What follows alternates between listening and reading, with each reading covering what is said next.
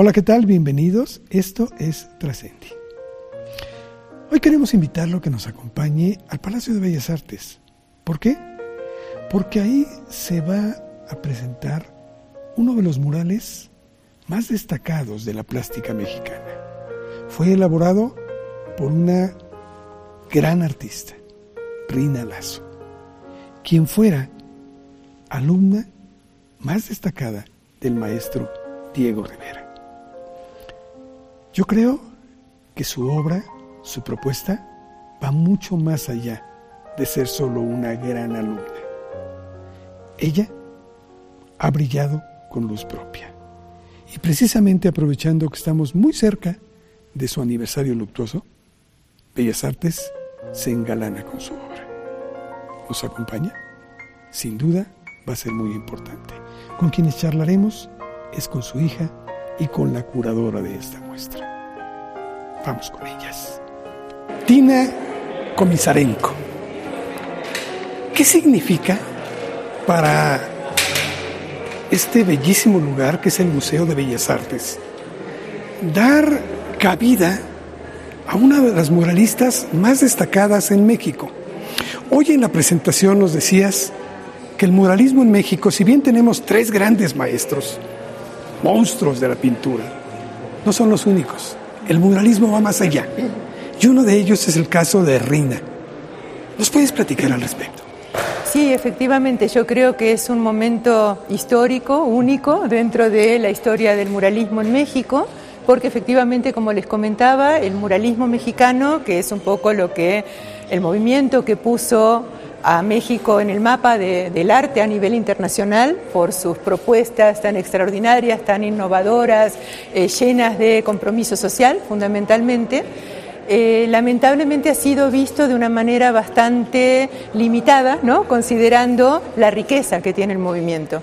Y una de esas limitaciones es justamente que la labor de las mujeres muralistas, que ha sido constante y que ha estado presente desde muy temprano en la historia del muralismo, no ha sido prácticamente reconocida. Entonces el hecho de que finalmente este mural creado por una mujer artista llegue a Bellas Artes, que es un poco como el espacio a nivel simbólico de la consagración de los artistas, realmente tiene un sentido muy importante y esperemos que sea el primer paso de muchos otros. Rina tiene una trayectoria muy, muy destacada, muy impresionante, además de que independientemente del muralismo incursionó en muchos otros formatos. Pero en este, ella misma decía que Diego Rivera había dicho algún día de que era su mejor alumna y su mano derecha. Esto debe pesado mucho en su momento, le ayudó, pero ¿cómo fue este proceso cuando se independiza del maestro?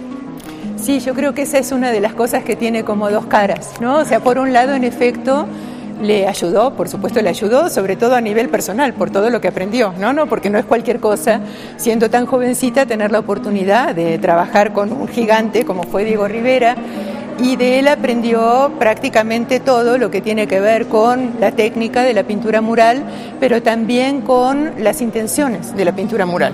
Y esa es una de las cosas que ella más valoraba, ¿no? Esta intención de carácter público, esta intención democratizadora del arte. Esa es una de las cosas que ella más admiraba en el maestro y que mantuvo, ¿no? Como una de sus convicciones personales a lo largo de toda su carrera.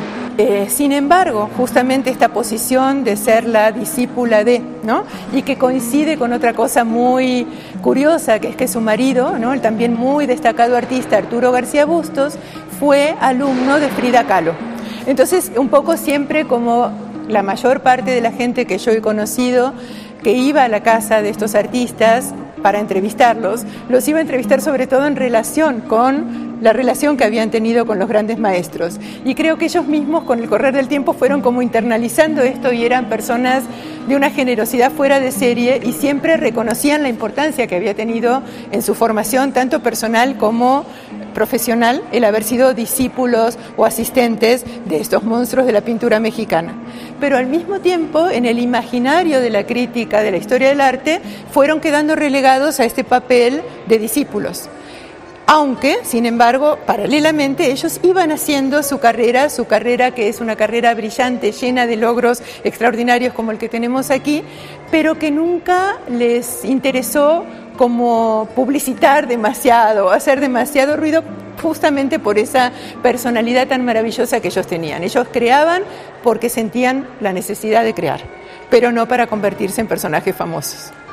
Rina, sin olvidar el compromiso que, representa el muralismo mexicano y en el mundo entero, porque tiene una carga política muy fuerte, poco a poco fue encontrando su camino y fue más allá.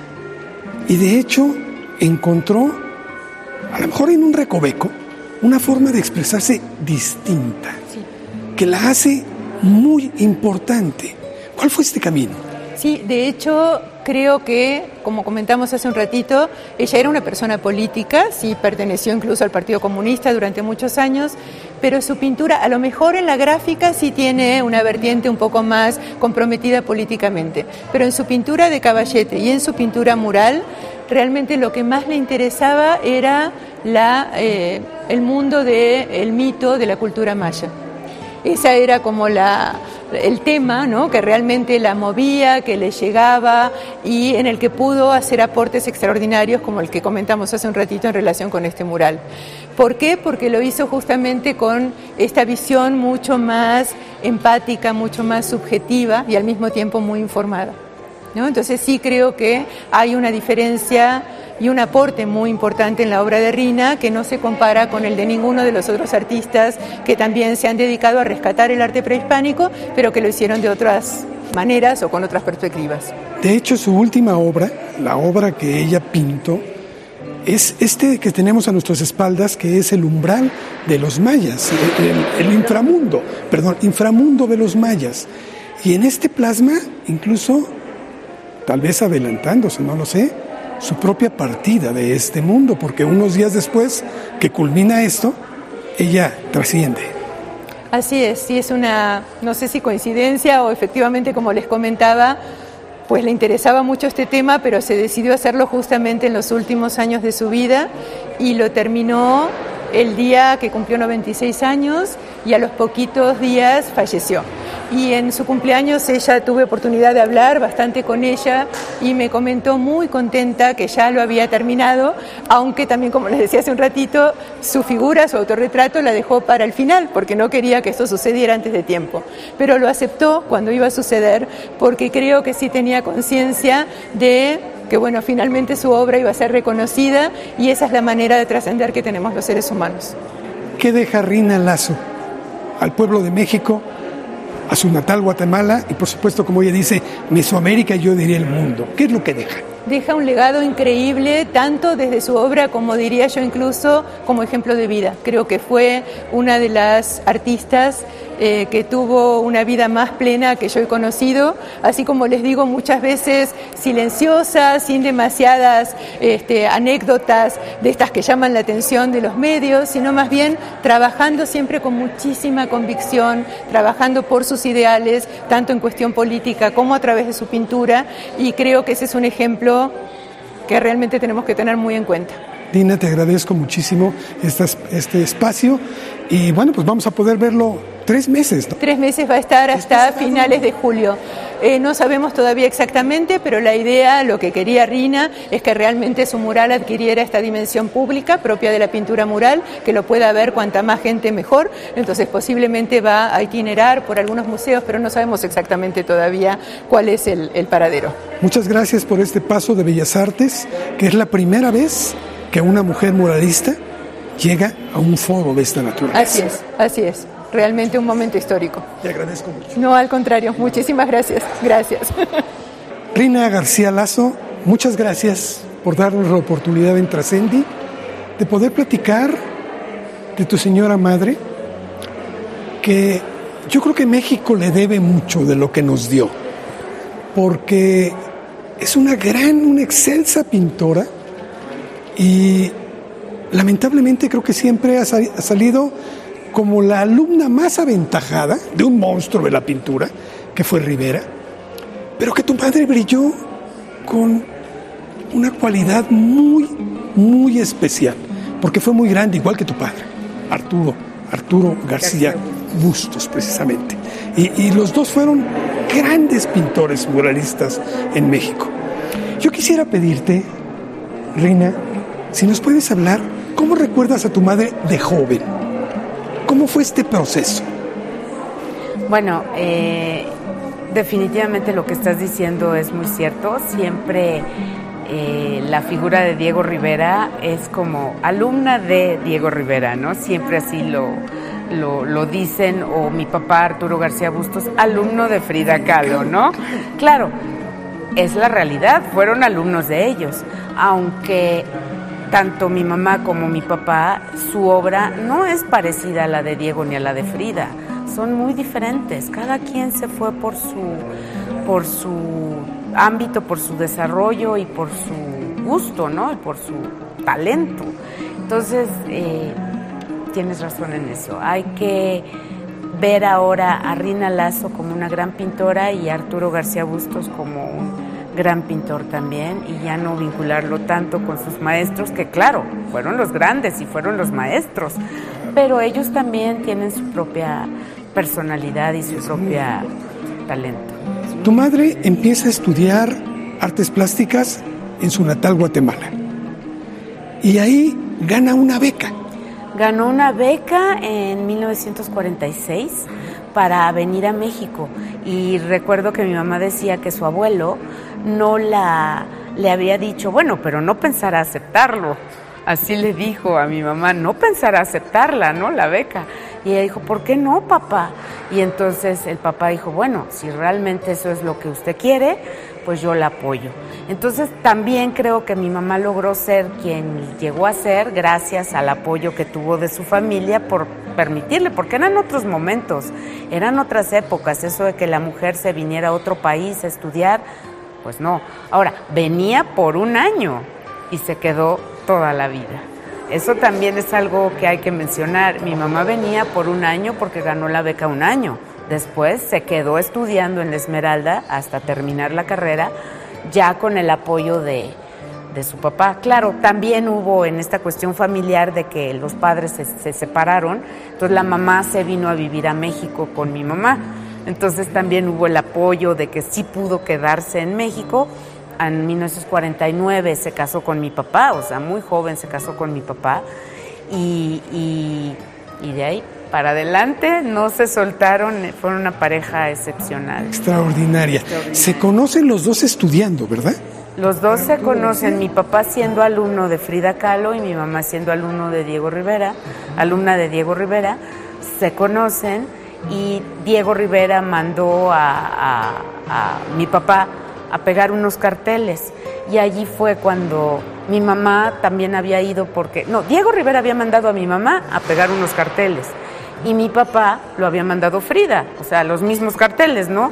Y allí fue donde se conocieron, un 12 de diciembre. Hay quien dice que Diego los presentó, no fue así. No, no fue así. Ellos se conocieron por porque fueron a determinados lugares, pero en cierto modo sí fue así, porque en cierto modo Diego Rivera le dijo lleva estos carteles y Frida le dijo lleva estos carteles, pégalos, y ahí fue donde se conocieron haciendo mi papá unos carteles.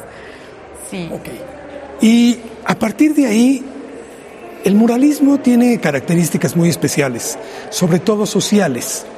Tu madre también tenía una carga ideológica importante, igual que tu padre. Pero independientemente de ellos, tenían un amor profundo. Mis papás tenían un amor profundo por sus raíces y por el pueblo de México. Ellos querían, sobre todo eh, mi papá, estuvo muy metido en cuestiones de las luchas sociales, ¿no?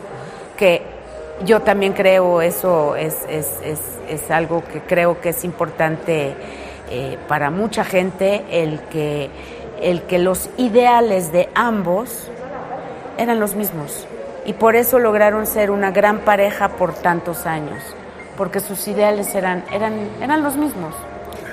Ahora bien, tu madre, no sé si fue el caso de tu padre también, pero estuvo una década trabajando pegada directamente a Rivera. Mi mamá estuvo de 1947 a 1957 como alumna de Diego Rivera, como ayudante y Diego Rivera decía que era Rina Lazo la mejor de mis ayudantes. Su mano derecha. mi mano derecha la mejor de mis ayudantes. De hecho, participó en muchas de las grandes obras del propio este, Rivera que le dio oportunidad de... Trabajó en el mural del sueño de una tarde dominical en la Alameda Central. Ahí está su firma en, el lado derecho del mural. Sí, sí, trabajó en varios, en La Raza también, trabajó en, El Cárcamo del Río Lerma, también trabajó ahí con Diego Rivera y por lo que eh, vi en algunas fotos, yo ahí creía que solo mi papá, pero no, mi mamá también, en el Estadio Olímpico Universitario. También en el Estadio Olímpico Universitario. Pues es que fueron 10 años, fueron mucho tiempo el que trabajó como ayudante mi mamá con Diego Rivera y mi papá, Arturo García Bustos, estuvo 11 años siendo alumno de Frida Kahlo y ayudante, bueno, no ayudante, pero sí alumno de Frida Kahlo, porque ahí no hubo tantos murales más que, más que el de la Rosita, ¿no? Tu madre siempre habló con un profundo respeto de su maestro, de Diego Rivera. Siempre, sí, lo adoraba. Claro, lo adoraba. leal y, asimiló todo. ¿Cómo fue el momento en el que ella empieza a hacer su obra por su lado, que encuentra su camino? ¿Cómo se, cómo se dio esto? Bueno, yo creo que eh, pues quizás su, su, seguridad, tal vez, porque ella, siendo alumna de Diego, pintó en 1954, que ya era alumna de Diego Rivera, pintó en Guatemala ese mural que, te comenta, que les comentaba de eh, Tierra Fértil, un mural que ahorita se encuentra en la Universidad de San Carlos de Guatemala y que está un poco dañado y que valdría la pena que se restaurara porque tiene mucha humedad. Mucha humedad, entonces como es pintado al fresco ha salido eh, pues lo blanco ¿no? de del salitre. Entonces sí sería muy bueno rescatar ese mural. Entonces regresando a la pregunta, pues yo creo que mi mamá siempre tuvo su propia autonomía. O sea, aunque era alumna de Diego Rivera y le ayudaba a Diego Rivera, ella quería hacer sus propias cosas. Sí, entonces en 1959 hizo un mural, luego en 1954 hizo otro, que es el que se conserva un poco dañado, que hay que restaurarlo, pero muy bien colocado en el museo, en, el museo de la Universidad de San Carlos de Guatemala y que hoy en la noche va a venir eh, una restauradora que se llama Gladys Barrios, que fue quien rescató ese mural y lo colocó en ese museo. Entonces, sí ella tuvo una autonomía para hacer sus obras. Rina fue una mujer muy comprometida. Cuando le encargan la, obra del Museo Nacional de Antropología, decide irse a vivir tres meses a la selva. ¿Cómo lo viviste tú esto? ¿Cómo fue ese, ese Yo estaba muy chiquitita, ni me acuerdo pero sí te puedo comentar que por lo que ella platicó siempre fue una experiencia increíble. Ella se fue tres meses a la selva cuando no había carretera y no había nada. Entonces los llevaba el helicóptero, los dejaba ahí y se regresaba el helicóptero. A veces no tenían ni qué comer. ¿No? Comían lo que comían los, los lacandones, pero fue una experiencia que... ¿Se fueron los dos? Se fueron los dos. Sí, a mí pues me dejaron yo creo con mi abuelito. Esta obra que tenemos detrás de nosotros es la última de las obras que pintó tu madre. Nos han dicho que no quería terminarla. ¿Por qué? Porque ella decía que no fuera a ser en esta figura que está aquí a la derecha, en esta figura, ella mencionaba que ella se pintó allí en, el mural para, para entrar al inframundo. Entonces ahí está su figura donde podemos ver ya la pierna que ya está hecha calaca, ¿no? que ya es una calaca. Entonces ella decía, no quiero terminar mi, mi, mi retrato porque qué tal que cuando lo termine me muero. Pues se murió y no lo terminó porque quedó sin, sin color. pero creo, pero ella decía que ya había terminado el mural, porque su cumpleaños fue el 30 de octubre y ella falleció el primero de noviembre de 2019 y el día de su cumpleaños ella le dijo a todos los invitados que ya había terminado el mural. Entonces tenemos este mural maravilloso terminado. Si tomamos en cuenta la trayectoria de tu madre, su forma de conceptualizar la vida y todo, yo quiero hacerte una pregunta. ¿Para ti qué significa trascender desde la óptica de ellos? Yo creo que mis padres trascendieron a través de su arte. Ellos, eh, pues, y ahí sí voy a generalizar, mi papá y mi mamá, ambos. Ambos creo que trascendieron a través de su arte. Es algo maravilloso el, poder ser una persona que hace eh, obra artística porque al final de cuentas la persona se va y el legado se queda. Entonces yo creo que eso es trascender la mayoría de nosotros, o por lo menos yo, creo que no voy a trascender, ¿no? Pero la gente como ellos, que son artistas, que tienen ese amor al, al, pueblo, porque también, como tú comentabas, ¿no? El, amor al pueblo y el amor al, a, las, a las culturas indígenas y a la nacionalidad y todo esto, y que logran plasmar todos esos ideales en una obra, pues al final de cuentas trascienden. Entonces, eso es trascender, el lograr dejar algo para que los demás, para que las demás generaciones puedan ver lo que tú hiciste. Eso es trascender según. Reina, muchas gracias. Al contrario, muchísimas gracias. Muchísimas gracias por la entrevista y mucho gusto por, por conocerlos y por que hayan venido a visitar el Museo del Palacio de Bellas Artes. Es un placer. Como ve usted, nuestro país tiene un adeudo grande con esta artista y con su esposo, porque no solo fueron destacados alumnos tanto de Frida Kahlo como de Diego Rivera, sino que ambos aportaron una obra maravillosa a la plástica mexicana. Y creo que Bellas Artes está precisamente colaborando en este hecho. Tenemos que reconocerlos como de nuestros grandes maestros. Gracias por habernos acompañado. Esto fue Trascendi y nos vemos en una próxima emisión.